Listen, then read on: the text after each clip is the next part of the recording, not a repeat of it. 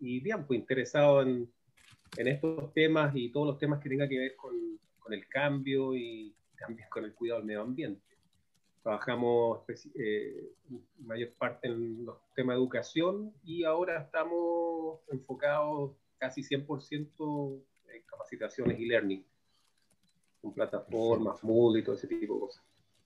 Así que viene ahí aportando al, al tema Internet, llegando a varios lugares de, acá de, de, Chiloé con, con, ese tipo de capacitaciones. Es, todo un desafío. es, bien complejo, pero bueno que salga la, la pega. Sí, muy, muy bonita la pega y llegar a la gente que no tiene mucho acceso, entonces eso es bueno. Mm. Eso. Súper. Gracias, Juan. Olga. Buen día. Bueno, yo vivo en Coyay, en Temuco, eh, pero me interesa bastante aprender más sobre el tema. A mí, mis intereses están enfocados hacia, hacia la región de Aysén, así que por eso quise sumarme. Perfecto. Bienvenida. Gracias. Bruno. Hola, estimados, estimadas. Buen día. Soy Bruno Oces, estudiante. Eh, me gustan mucho los motores y las baterías, toda la electricidad y la velocidad y hago paquetes de baterías de litio a través de residuos electrónicos. Así que, bueno, ¿Y dónde eres tú? De Manuel, así que me, me, interesó mucho participar en esto. Perfecto. ¿Y de dónde eres? De Concepción. Concepción. Perfecto. Ya. Y Juan, para partir, porque ya se incorporaron otros más, pero aprovechemos a Juan que se salude aquí. Juan. Está, no está vivo, Juan. Ya, entonces vamos a partir con el taller Easy. La dejo la introducción para no ocupar más tiempo de las personas. Perfecto. Hola, buenos días. Bienvenidos a todos. Mi nombre es Isidora Sánchez, soy asesora de primera línea del Centro de Negocios Cercotec de Puerto Aras y hoy nos encontramos en la sala de electromovilidad y su impacto en los nuevos negocios con Manuel Mata. Nico, por favor. Gracias, Isi. Sí, mira, hoy día tenemos a Manuel, eh, esto está dentro del ciclo de, talleres de sustentabilidad y economía circular que el Centro de Negocios de Puerto Vara está focalizándose y la idea es que a través de este tema que Manuel nos va a contar desde su experiencia, desde su desde sus eh, triunfos y dolores, cómo ha surgido en este tema, ¿cierto?, de la electromovilidad con su emprendimiento. Y la idea también es ver cómo esto se puede ir aplicando eh, a la cuenca del lago Yanquihue, a Cochamó, dentro de la electromovilidad para mejorar la energía más limpia, tener otros sistemas de, de movimiento, boteros, etcétera. Eh, y eso ir incorporándolo en toda la temática de eh, lo que el, ¿cómo se llama? el Centro de Negocio Puerto Varas va a ver en este, en este destino turístico, que además es una SOIT que también va vinculado a esa área. Sí que yo no, no, les quito más tiempo también, soy Nicolás Benco, asesor del Centro de Negocio Externo en materia de sustentabilidad, y dejo a Manuel, Manuel que nos va a explicar ahí, nos va a contar su experiencia. Eh, yo me puse bien amarillo, bien eléctrico para levantar el ánimo aquí con este día de sol en Puerto Vara. Así que Manuel, te dejo a ti, adelante. Gracias Nicolás, gracias Isi, gracias al Centro de Negocios de Puerto Vara. Bueno, em, en esta fría mañana em, les vengo a hablar sobre em, electromovilidad y sobre lo más importante que, quiero comentarle a, todos los que participan aquí en el taller es que lo que les voy a presentar no viene desde el lado académico o desde el lado de, de, por así decirlo, de teórico, sino que ha sido sumamente pragmático y es lo que he condensado durante alrededor de ocho años que llevo trabajando en temas de baterías de litio y electromovilidad. Entonces, para con los pies bien sobre la tierra, siendo bien pragmático, bien claro. Les voy a mostrar los proyectos en que he participado y cómo estos de alguna u otra manera han significado algún tipo de, éxito, ya sea comercial o, de innovación. ahora les voy a presentar. Mm, un segundito. Sí.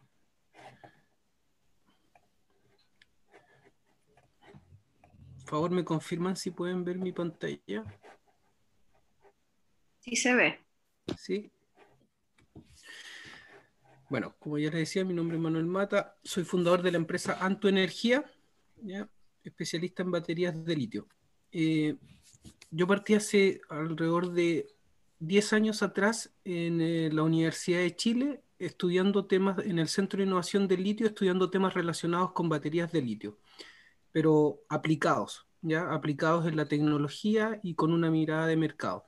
Mis primeros proyectos fueron, entré como jefe de proyecto, no, no metía mucho las manos, pero fueron bastante interesantes porque el primer proyecto que desarrollé fue convertir ese la mm, NIVA, que ustedes pueden ver ahí del año 90, 92, un vehículo súper robusto, muy, muy, muy duro, convertirlo a eléctrico para una feria de Codelco que se hizo en el norte. Y nosotros hicimos todo ese trabajo, lo que ustedes pueden ver ahí aquí en mano a mano izquierda son las baterías de litio, el controlador, que están en, eh, las baterías están en esas cajas. Y este vehículo lo desarmamos completamente, le sacamos el motor de combustión, le sacamos el estanque, todo lo que es relacionado a, a la combustión del combustible y pusimos baterías que iban en la parte de atrás y abajo del vehículo.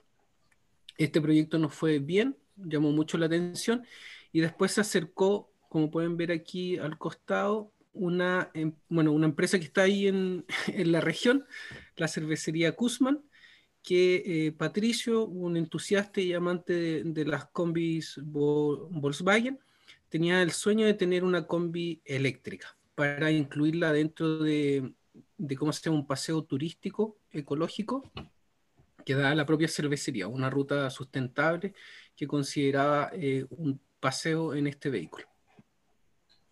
Esto fue súper bueno y justo en la universidad, para que ustedes de alguna manera, estos fueron mis primeros pasos en la electromovilidad, de la mano con eh, la universidad participaba en una carrera solar de vehículos, eh, vehículos solares. ¿Cuál es la diferencia entre lo que les mostré recién y el vehículo, estos vehículos solares que parecen como unas cucarachas?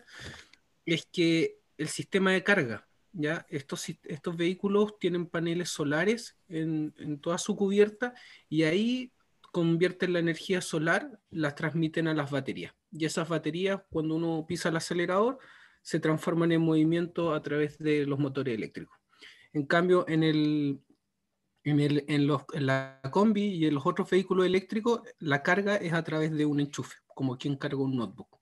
Esa es la única diferencia. Y como ustedes pueden ver, estos vehículos tienen una aerodinámica especial, para, tienen que ser súper livianos, para ser súper eficientes. Y un vehículo de estos, que mueve a una persona de 80 kilos eh, por varios kilómetros, esos paneles generan la energía que genera un hervidor, ¿ya? O sea, ¿Por qué es importante este punto? Para que ustedes también, si ustedes quieren ver sus negocios, eh, de incorporar es que la tecnología eléctrica es muy, muy eficiente. Ya estamos hablando de una eficiencia del 95-98%. Piensen que con la energía que ustedes usan para calentar un litro de agua, pueden hacer que un vehículo solar con una persona se mueva, ¿ya? Cargue baterías y se mueva, Ese es el nivel de eficiencia. Versus los vehículos eh, a, combustión, los convencionales, es que la eficiencia anda entre el 20, 25, 30% en el mejor de los casos. Toda la otra energía, ese otro 70%, se disipa en vibraciones, calor, ruido. Entonces, ese es un concepto súper importante al momento de hablar de electromovilidad, la eficiencia. Después de esto, eh, me aventuré en crear una empresa, en emprender, así que volví a repetir ahora ya desde el punto de vista empresarial la conversión de una combi. Ahí ustedes pueden ver esa combi eh, es del año 87 y convertimos esa combi para la inmobiliaria Fundamenta. Lo bacán de este, de este proyecto es que lo pudimos documentar desde un punto de vista así como quien dice un overhauling, ¿ya? Un, de estos programas gringos en que uno toma un vehículo que está a la chatarrería y lo tapizamos. Mira, aquí tengo un pequeño video. Por favor, me confirman si pueden escuchar el audio. Que les hace el resumen de, de todo lo que hice. ¿Se escucha? Sí, se escucha bien.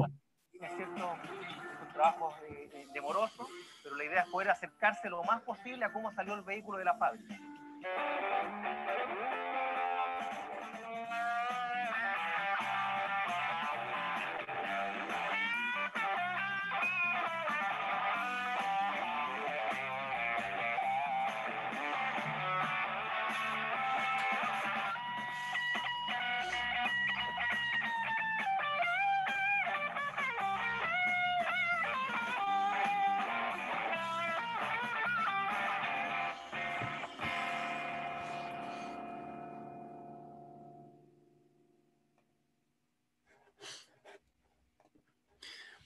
Ese, esa pequeña cápsula la creamos con, con un equipo y se fuimos al, al, al, canal 13 y le dijimos, mira, tenemos este proyecto que yo ya estaba vendiendo por la inmobiliaria Fundamenta de crearle este vehículo para temas de difusión y marketing.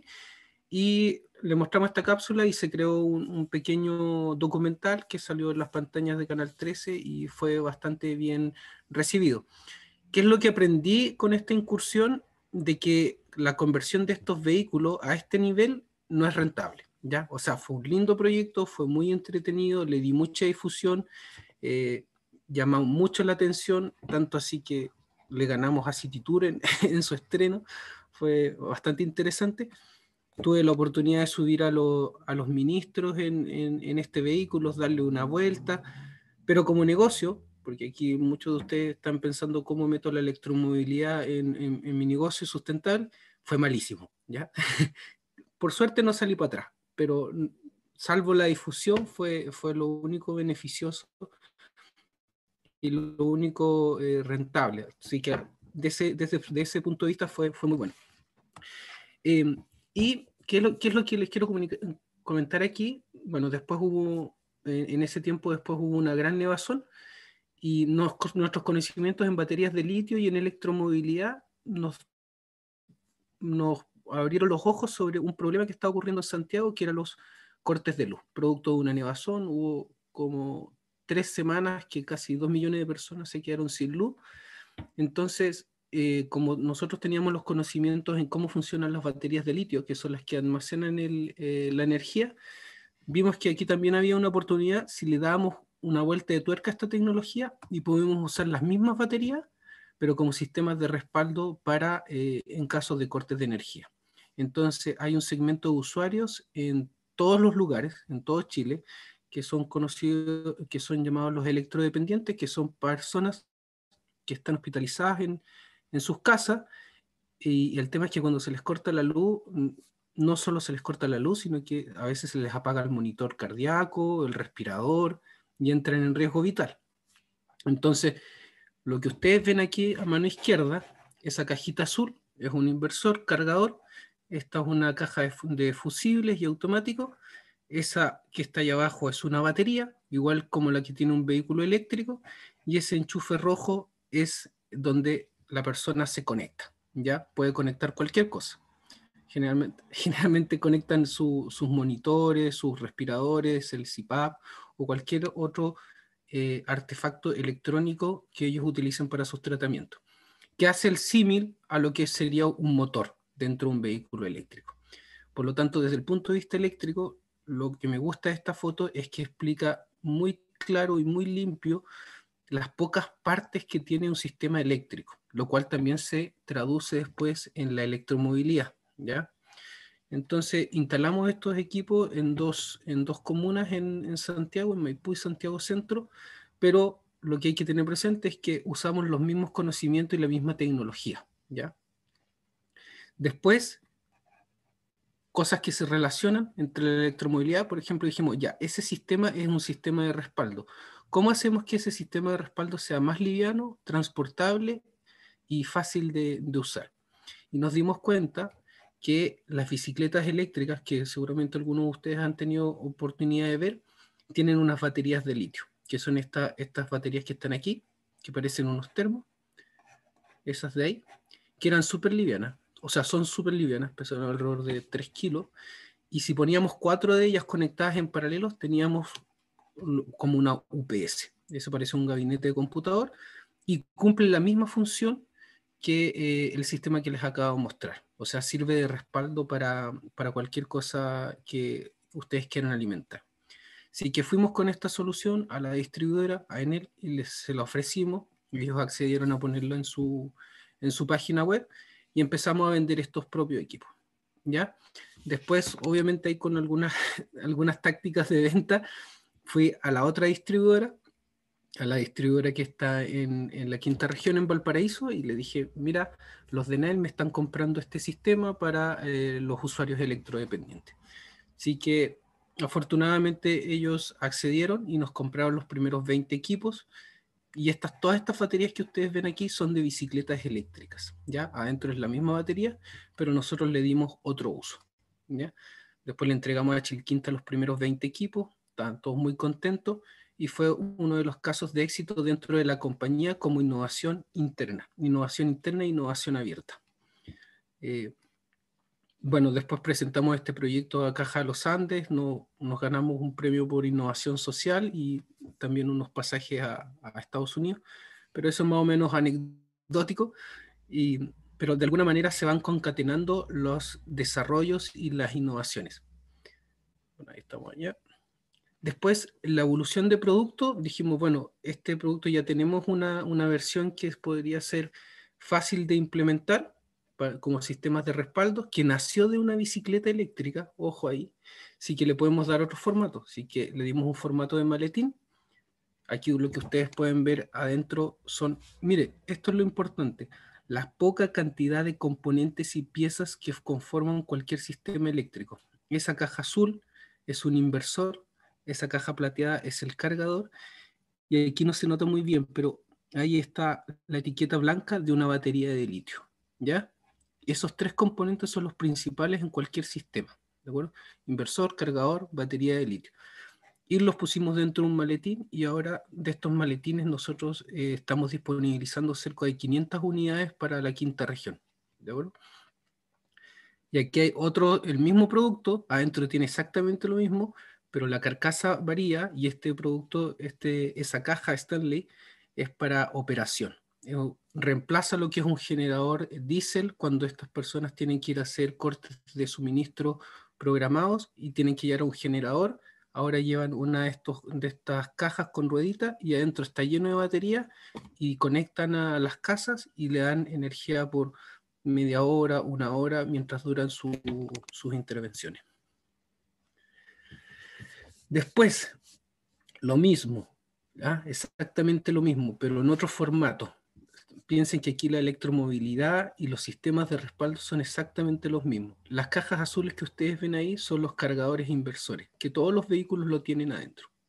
Las baterías son las baterías de un auto, o sea, son baterías de litio, pero son las baterías de litio que tiene cualquier auto eléctrico.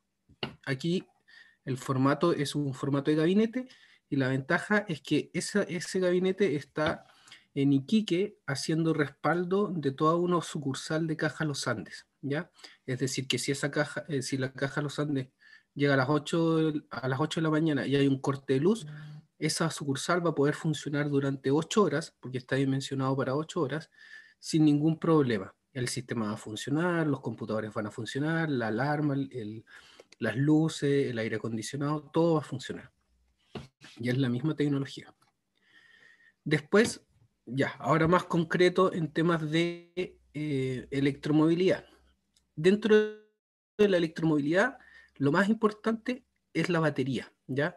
Porque eh, representa el 50, al menos el 50% del valor del vehículo eléctrico. Por ejemplo, estos buses eléctricos de, que están, es Scopec, eh, que lo está probando Turbus, es un bus King Long, acá hay otro Fotón, un camión BID.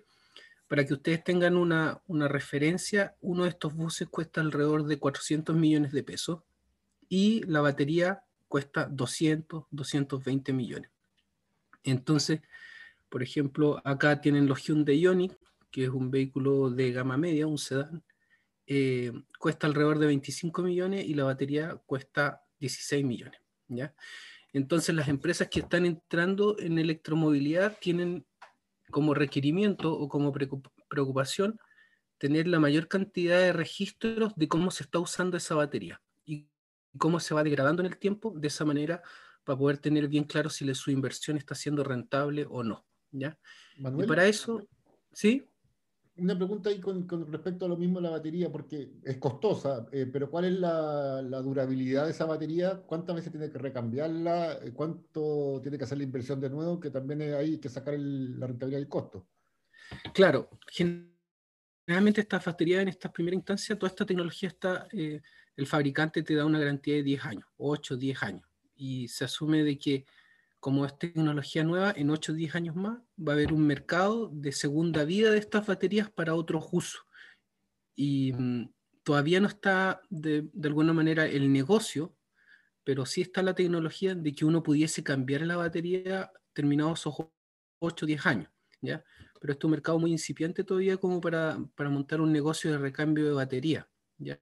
Tienen que pensar que aquí en Chile no hay más de, de 2.000 vehículos eléctricos, contando los buses del Transantiago y haciendo, o sea, sobreestimando la, existencia de vehículos eléctricos, no son más de 2.000, ¿ya? Eh, entonces todavía no se puede decir eh, que hay, hay espacio para cobrar las garantías, pero sí las inversiones son fuertes y lo que quiere eh, el empresario, el emprendedor, es saber que está haciendo un buen uso de la batería. La batería se degrada por tres factores, por cómo se conduce el vehículo, la temperatura a la que está expuesta y cómo se carga el vehículo. Si yo cargo la batería con un cargador rápido, es decir, en muy corto tiempo, le meto mucha potencia a la batería, yo la voy a estar desgastando en el tiempo, ¿ya? O sea, la voy a estar matando antes. Eh, pero si la, la, cargo con un cargador lento, con uno que puedo tener en la casa, la batería me puede durar más tiempo, más ciclos de carga. ¿Ya? Entonces, todas estas variables de usabilidad de la tecnología nos llevaron a nosotros a desarrollar una plataforma de monitoreo para ver qué es lo que está ocurriendo con las baterías de los vehículos en operación. ¿ya? Eh, eso nos abrió otra puerta, ¿ya? otra puerta que nos liga tangencialmente a la electromovilidad. Eh, creamos una plataforma que, le que de hecho la íbamos a, eh, a, hacer el lanzamiento para la frustrada COP25, pero aún así seguimos adelante, una plataforma que aparte de medir el estado de la batería, los kilómetros recorridos, eh, la huella de carbono emitida por la energía generada, eh, la cantidad de árboles que, no, que, no, que estamos recuperando por, no, em, por la no emisión de, de hidrocarburos. Todo eso, eh, teníamos un dashboard y todo, se lo fuimos a ofrecer, como ustedes pueden ver en esta plataforma, se la fuimos a ofrecer a todas las empresas que están eh, entrando a la con vehículos pesados y vehículos eh, sedán. no, aquí no, está, no estamos considerando movilidad eléctrica o mínimo movilidad eléctrica como son los scooters, las bicicletas eléctricas y algunos triciclos eh, pequeños de carga. De alguna manera porque la tecnología de, de monitoreo, que es IoT, y que levanta los datos, que después nosotros la, las, las, procesamos con algunos algoritmos de inteligencia, eh, es muy costoso. Es decir, de repente poner esto, eh, todavía poner un GPS de alta gama con conexión eh, a algún punto de 3G, uno le está agregando a una bicicleta que vale 600 lucas, le está agregando 500 lucas más, so, simplemente en, en, el monitoreo. ¿ya? Entonces se justifica si solo si el vehículo eh, tiene un valor comercial más allá de los 8 millones de pesos. pueden interrumpirme en cualquier momento, cualquier, por cualquier consulta. Bueno, la plataforma que nosotros desarrollamos, también para vehículos eléctricos, muestra todos estos indicadores que son sustanciales, ¿de acuerdo? Sustanciales para que los demandan las empresas que están recibiendo esto. El estado de salud, que es lo que acaba de comentar recién Nicolás, cómo se degrada, cuánto tiempo me dura esta, esta batería eh, en los años, y algunos, algunas puntuaciones con respecto a, al uso de la batería, cómo se carga, cómo es el chofer que está utilizando el vehículo y cómo sea, eh, de alguna manera, cuál es el estado actual de la batería para saber si llego a destino o no.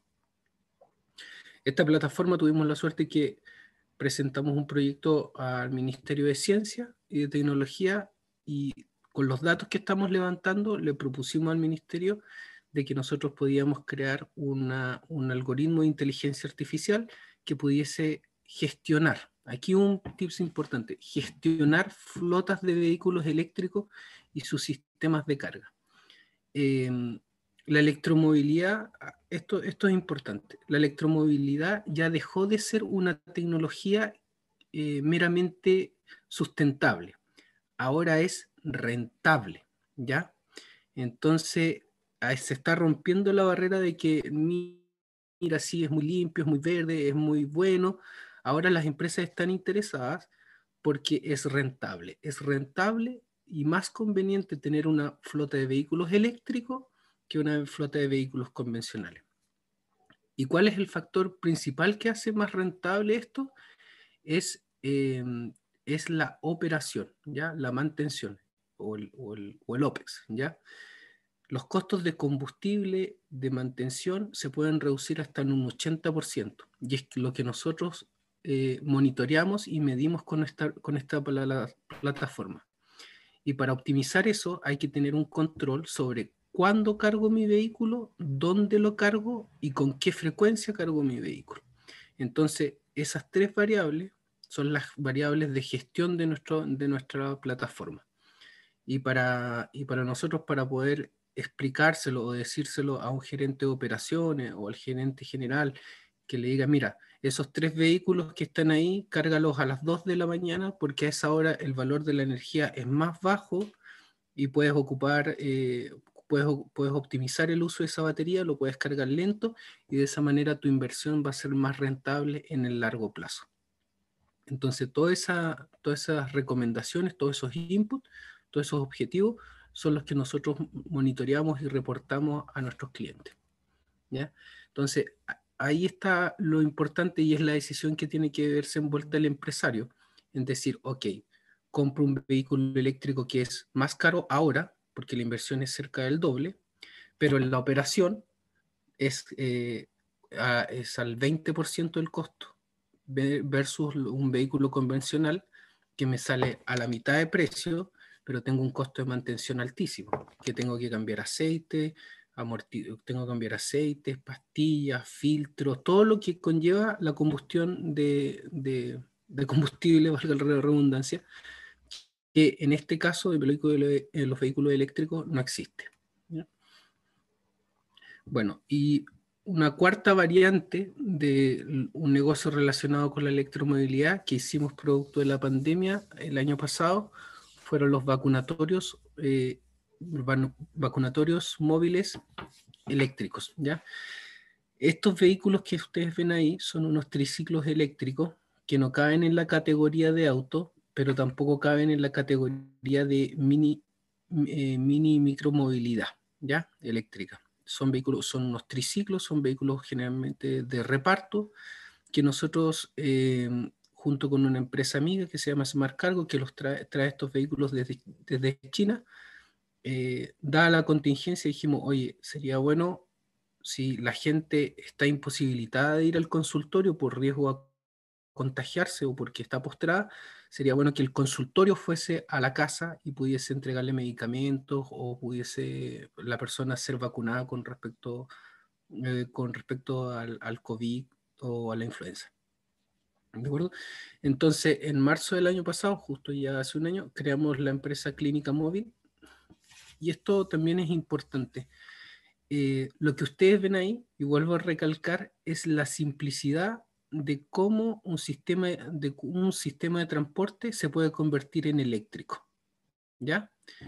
Lo que ustedes ven aquí, que está esa cajita que está ahí, es la misma cajita, ¿ya? ese es el inversor.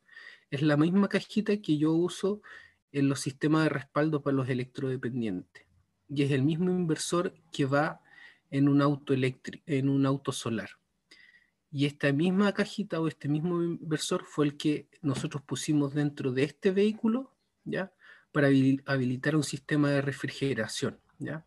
Tomamos este vehículo eléctrico liviano, ya tenía baterías de, baterías, ahora le pusimos una batería de litio, que es esta de aquí, un inversor, algunos enchufes, algunos interruptores, este de aquí azul es el conector de carga, eh, algunos automáticos, cable y con eso acondicionamos ese vehículo, que era un vehículo, un vehículo eléctrico de, de reparto, ahora lo acondicionamos como un vacunatorio móvil porque le pusimos un refrigerador, un pequeño refrigerador. Entonces, esa batería de aquí y el vehículo se cargan desde la corriente, desde los 220, desde el enchufe de la casa, pero ya hicimos una innovación, eh, bueno, uno después que la muestra así parece simple, pero es la gracia y es, la, de alguna manera el ingenio y la genialidad de con cosas simples generar eh, grandes cambios o, un, impacto considerable. Nos fue bastante bien, le vendimos como a ocho comunas, nos ganamos un, premio de Corfo, un Conecta y Colabora de, de 30 millones para seguir persistiendo en, en este emprendimiento y también fuimos reconocidos por Corfo y por Caja Los Andes dentro de, no, dentro de las innovaciones de, de, ese semestre, producto de la pandemia, y también por CMPC, que nos hizo una, una, una nota súper super buena. ¿Qué es lo importante de esto? Y se lo vuelvo a recalcar, la simplicidad de los sistemas eléctricos, ¿ya? Tanto para electromovilidad como para cualquier otro sistema que use baterías de litio y los use de alguna manera para respaldo o para acumulación de energía. Esa, esa batería que ustedes ven ahí le, daba, le da al, al refrigerador que iba, llevaba las vacunas y las muestras cerca de 48 horas ya 48 horas podía estar, eh, eh, ¿cómo se llama?, manteniendo la temperatura que tiene que ser entre 2 y 7 grados, es lo que recomienda el, Ministerio de Salud, para mantener lo que son las muestras y las vacunas. Y es algo que es mucho más simple y más barato. Esta, este acondicionamiento sale alrededor de un millón y medio, versus lo que algunos municipios están implementando, que son unos, unos grandes furgones ambulancia que para transportar una vacuna usan un vehículo que cuesta alrededor de 60 millones de pesos. Eso es lo que sale una de estas van convertidas estilo SAMU, ¿ya? Obviamente son otras prestaciones, están, están hechas para hacer un montón de, de, otras atenciones y de otras emergencias, pero para lo contingente, que es de repente ir a vacunar a alguien o ir a entregarle los medicamentos a, a un vecino, a una abuelita, tú no necesitas moverte en un vehículo tan costoso y de tan alta inversión. Eh, piensen que estos vehículos eléctricos, eh, el kilómetro te sale como a 10 pesos. Andar, andar, un kilómetro en estos vehículos son como 10 pesos. Algo así. Eh, o sea, en ese orden de magnitud, 10 pesos. Con, con 300 pesos cargo toda la batería. ¿de acuerdo? Y esta batería que me da autonomía, eh, me da autonomía por 48 horas, la cargo con 1.200 pesos. ¿ya? Entonces los costos operativos son sumamente convenientes. Bueno, también ahí le entregamos uno más, este fue el primero y se lo entregamos a, Recoleta. Eh, en ese vehículo vacunaron más de 500 personas, 500 vecinos, iban a las plazas, los vacunaba, lo, lo manejaba un TENS y la capacitación para manejar esos vehículos es básica, es muy simple. Y después pasamos un vehículo con el fondo que nos adjudicamos y dijimos, bueno, hay que darle un poco más de, de caché a esto. Y eh, también compramos un vehículo eléctrico China eh, con, que venía con baterías de, de, plomo, pero nosotros le pusimos baterías de litio y con eso alargamos la, la autonomía como por un 50% más, pasamos de los 80 a los 120 kilómetros de autonomía. Y de alguna manera tiene una, una, imagen un poco más profesional y en este vehículo entran dos personas y van también eh, un TENS y un asistente o una enfermera y un asistente manejan y hacemos telemedicina con, con estos vehículos.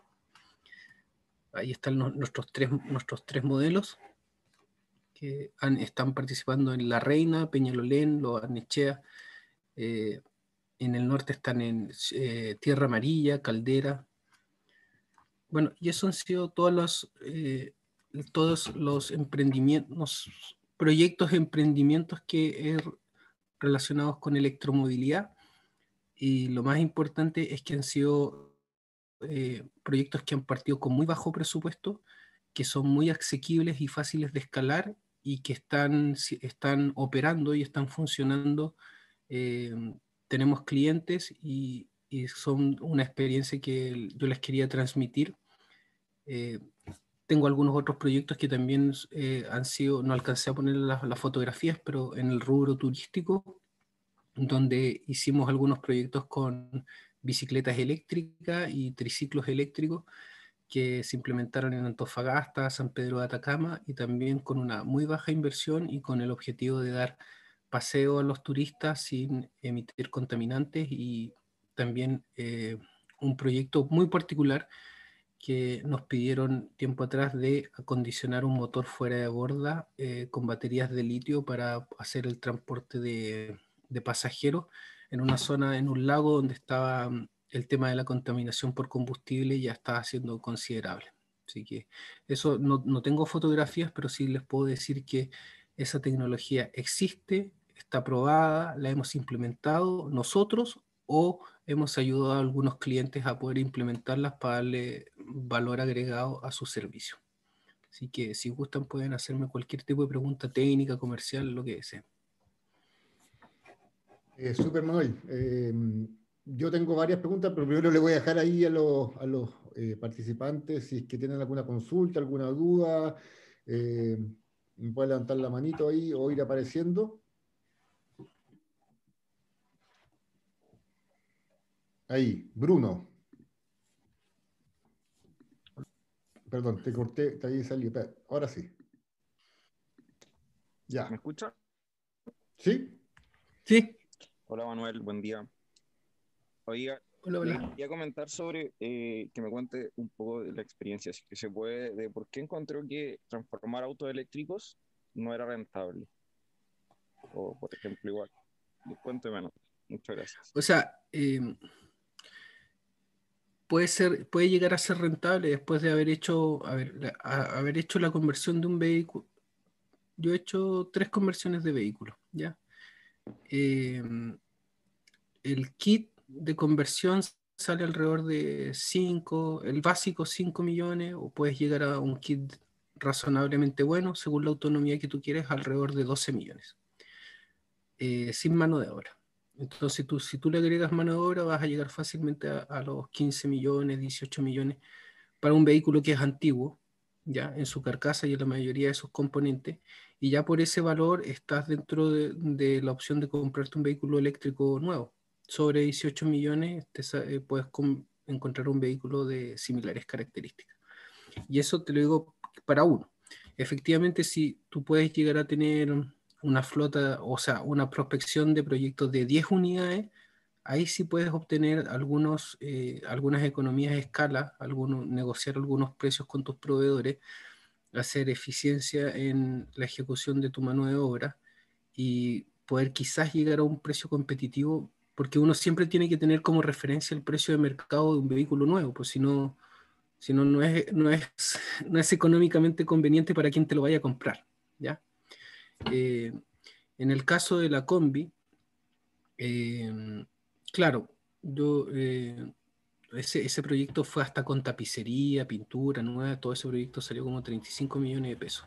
Claro, y si tú dices, chuta, entre comprarme una combi restaurada eléctrica versus una, una van nueva que sale 28, eh, no, hay mucho que, no hay mucho que, que pensarlo. Pues, o sea, hay que pensar de que tu cliente, si es empresa, si tu cliente es empresa, tiene un criterio económico súper fuerte.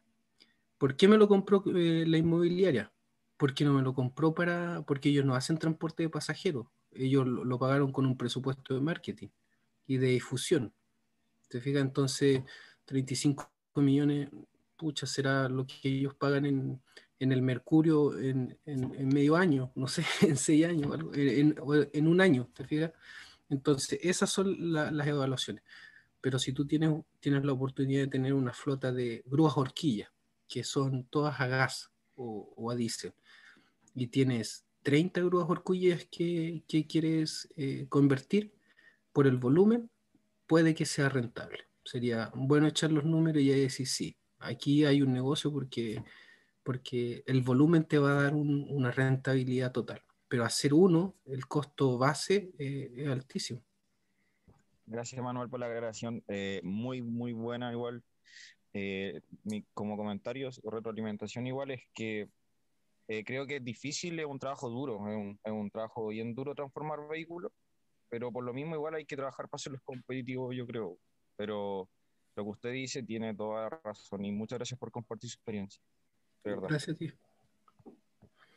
Gracias, Bruno. Em, ¿Alguien tiene una pregunta más? ¿Algún comentario? sí, Manuel. Ah, perdón. Perdón, adelante, Maquel. Gracias. Eh, quisiera hacer una consulta respecto a, las emisiones. tuve que salir un ratito del video de, la presentación, entonces quizás lo dijo. Pido las disculpas del caso, eh, pero quiero hacerla consultar si eh, tiene emisiones, genera algún tipo de emisiones estas baterías en términos de mm, emisiones acústicas o, o, vienen más bien aisladas, no, no, no, hay una especie de emisión de ruido asociada a la operación de esta. No, a ver, si uno las compara con una batería de plomo, las baterías de plomo cuando funcionan emiten un hidróxido ¿ya? Que es nocivo. Generalmente cuando, cuando ustedes tienen unas baterías y esas baterías están estacionarias, es decir, en un solo lugar, ese lugar tiene que tener ventilación, ¿ya? Las baterías de, plomo emiten emisiones cuando funcionan. Las de litio no, no emiten. Eh, y con respecto al ruido, eh, el, el, que emite un poquito de ruido es el inversor, que tiene un ventilador pero es, un inversor, es como escuchar el extractor de aire de, un baño. Eso, nada más. Pero las baterías no, no, emiten ningún ruido. Ok, gracias. Gracias, Macarena. ¿Qué más? ¿Alguna duda? Don Manuel. Pablo. Yo tengo una consulta. Bueno, primero que nada agradecerle eh, la, presentación, muy aclaratoria. Yo, lo sigo desde las carreras solares, muchos años atrás. Eh, le quería consultar específicamente lo que comentó al último sobre la aplicación en el turismo y particularmente en lancha, en, los motores ya en, el agua. Porque la potencia, em, hay que meterle harta potencia, eh, hay que andar acarreando hartas baterías para poder llegar de un punto a otro para poder hacer eficiente el, traslado. Eh, ¿Cómo vio usted ahí ese análisis, eh, si es que es viable Em, dentro de, fue, fue, tal vez para distancias cortas, cuánto, cuánto alcance pudo tener, eh, dimensión de batería, no sé, más de 100 hora me imagino, y si es que es viable también hacerlo a través de carga solar para poder hacer un turismo sustentable. Mira, en términos de mm, el prototipo que nosotros hicimos fue en un kayak. Hay, uno, hay unos, unos pequeños motores eléctricos fuera de borda para kayak. ¿Ya? Es decir, para esto estoy pensando en transportar una, dos personas, ¿ya? Y, un, y una, una, distancia de 20 a 30 kilómetros, lo cual es razonable, o sea, tampoco es salir a, a, pasear en el kayak y en motor, para eso, para eso vaya en lancha. Eh, estaba pensado cuando, cuando de repente el kayakista se, se, cansa y ya quiere volver y prende el motor y, y vuelve, ¿te fijas? Eh, y, el, y el, eh, eh, la externalidad positiva de que no, no, hay derrame de combustibles, ni aceites, ni, nada de eso. Eh, y efectivamente se puede, hay que tener la consideración de que la lancha tiene que tener un cubículo especial para que no le entre agua a las baterías, porque baterías más agua no, no es buena combinación. por lo tanto, tiene que ser hermético. Y, y las autonomías son, son, son tantas a ver, la ventaja que nosotros tenemos es que tú nos dices cuánto quieres andar y nosotros, te decimos cuántas baterías necesitas o de qué tamaño es la batería, ¿ya? Pero uno al trabajar con baterías también puede ir agregando módulos de manera de ir sumando kilómetros de manera discreta. O sea, partes con 20 kilómetros, le agregas otra batería y tienes 40 kilómetros y otra batería y tienes 60 kilómetros. Esa modularidad es conveniente económicamente para quien quiera hacer la inversión. Es decir, que no tienes que no tienes que comprarte eh, un, sistema que te dé 150 kilómetros al tiro. ¿Te fijas? Puedes partir de, muy básico. De, muy básico. Y, claro, es un poco más caro que, un motor fuera de, un motor combustible fuera de borda. Eh, no manejas combustible, pero sí, si la quieres cargar rápido esa batería, tiene que ser con los 220. ¿ya? La eficiencia de los paneles fotovoltaicos eh, no es mala, pero podría ser mucho mejor. no sé por qué no. Realmente siempre me he preguntado por qué no, no hay más desarrollo en investigación en aumentar la eficiencia de los paneles fotovoltaicos. La eficiencia de un panel fotovoltaico de mercado debe estar del orden del 20%. Mm. Eso, eso quiere decir que si el sol recibe 100 unidades de energía, el panel logra captar 20 y, transmitirla a las baterías. ¿ya? Por lo tanto, eh, generalmente hay lanchas, creo que en Valdivia hay una, que tiene paneles fotovoltaicos, eh, pero te aseguro que la, cantidad que cargan no debe superar el 15%. sí o sí deben enchufar esas baterías ah, para que, que, sea razonable. Se ve bonito, se ve coherente, se ve súper coherente, es ideal, pero los números, no, los números desde el punto de vista técnico no, no cuadran. Tendrías que tener la lancha estacionada dos días, tres días, dos días y medio para poder operarla uno. ¿Te fijas? Entonces, en ese sentido, si uno quiere mantener la coherencia del, proyecto, lo que se recomienda es que uno ponga un estacionamiento, ya un estacionamiento lleno de paneles fotovoltaicos y las baterías las instales ahí debajo de, ese estacionamiento y que tu aparcadero de, de lanchas que también tienen batería se carguen a, ese, a, ese estacionamiento. Pero si tú haces los números entre la superficie la superficie efectiva posible de la lancha para poder captar con paneles solares y cargar la batería, no, no te va a dar. Perfecto. Muchas gracias, Manuel. Gracias, Manuel. Gracias, Pablo. Sí, yo tenía esa misma pregunta, lo de los botes eléctricos, porque aquí se está hablando harto del tema de, mm, de cómo se llama, de los botes para el, sector turístico, pero también lo estábamos viendo para el tema de traslado de la salmonicultura entre los pontones, eh, pero ahí teníamos el problema del mar abierto, etc. Entonces hay un mundo para investigar de motores eléctricos para, para el tema acuático que, que, que yo creo que es súper bueno en el sector turístico. Y ya que estamos hablando del centro de negocio también, en la cuenca del lago Yanquihue, más Cochamó, donde está el pueblo, donde están unos paraísos tremendos y recursos, eh, de recursos de agua tremendos que hay que preservar, el lago Todos los Santos, el Puyehue, etcétera, empezar a investigar sobre cómo utilizar esto, este sistema de electromovilidad mucho más limpia eh, y sacando el tiro el petróleo y todos los combustibles de los lagos que son ecosistemas súper frágiles. Eh, para ir terminando también, Manuel, una pregunta con, con, respecto a que algo mencionaste, pero que, que es, un, es, un, mercado incipiente, pero ¿cómo estamos preparados para después poder eh, ¿cómo se llama? Eh, disponer todas las baterías que se vayan gastando. Tú hablaste algo de que las baterías después hay, va a haber supuestamente un segundo mercado que la podemos reutilizar. Eh, hablando de economía circular en ese sentido, ¿cuál es la, ¿cómo ves tú la proyección de que al final no terminemos con grandes extensiones de terreno guardando baterías en desuso que tengan litio y guardadas detrás de, no sé, de la cordillera?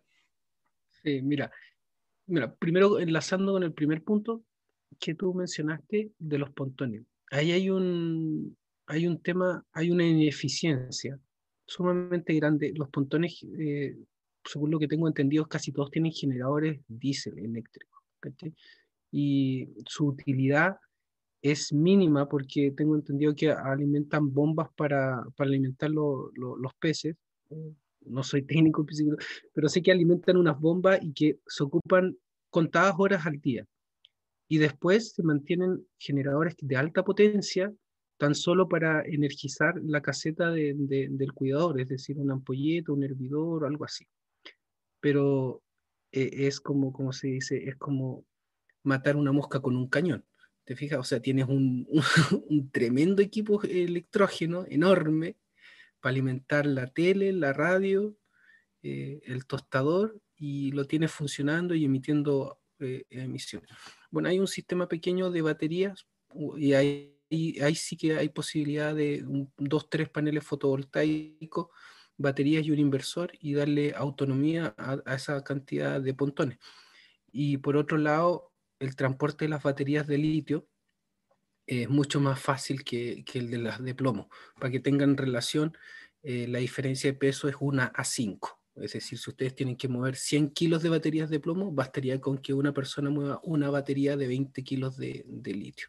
¿ya? Entonces, logísticamente también es, es conveniente. Eh, y yo había, yo estaba en conocimiento de ese problema, no he tenido ningún partner ahí de negocios en, en, en las pesqueras que pudiese abrir esa, esa, esa, oportunidad, pero tengo entendido de que es una, con, con una muy buena oportunidad desde el punto de vista medioambiental también económico. Y con respecto a lo que tú me comentabas, eh, Nicolás, ¿me puedes repetir la pregunta?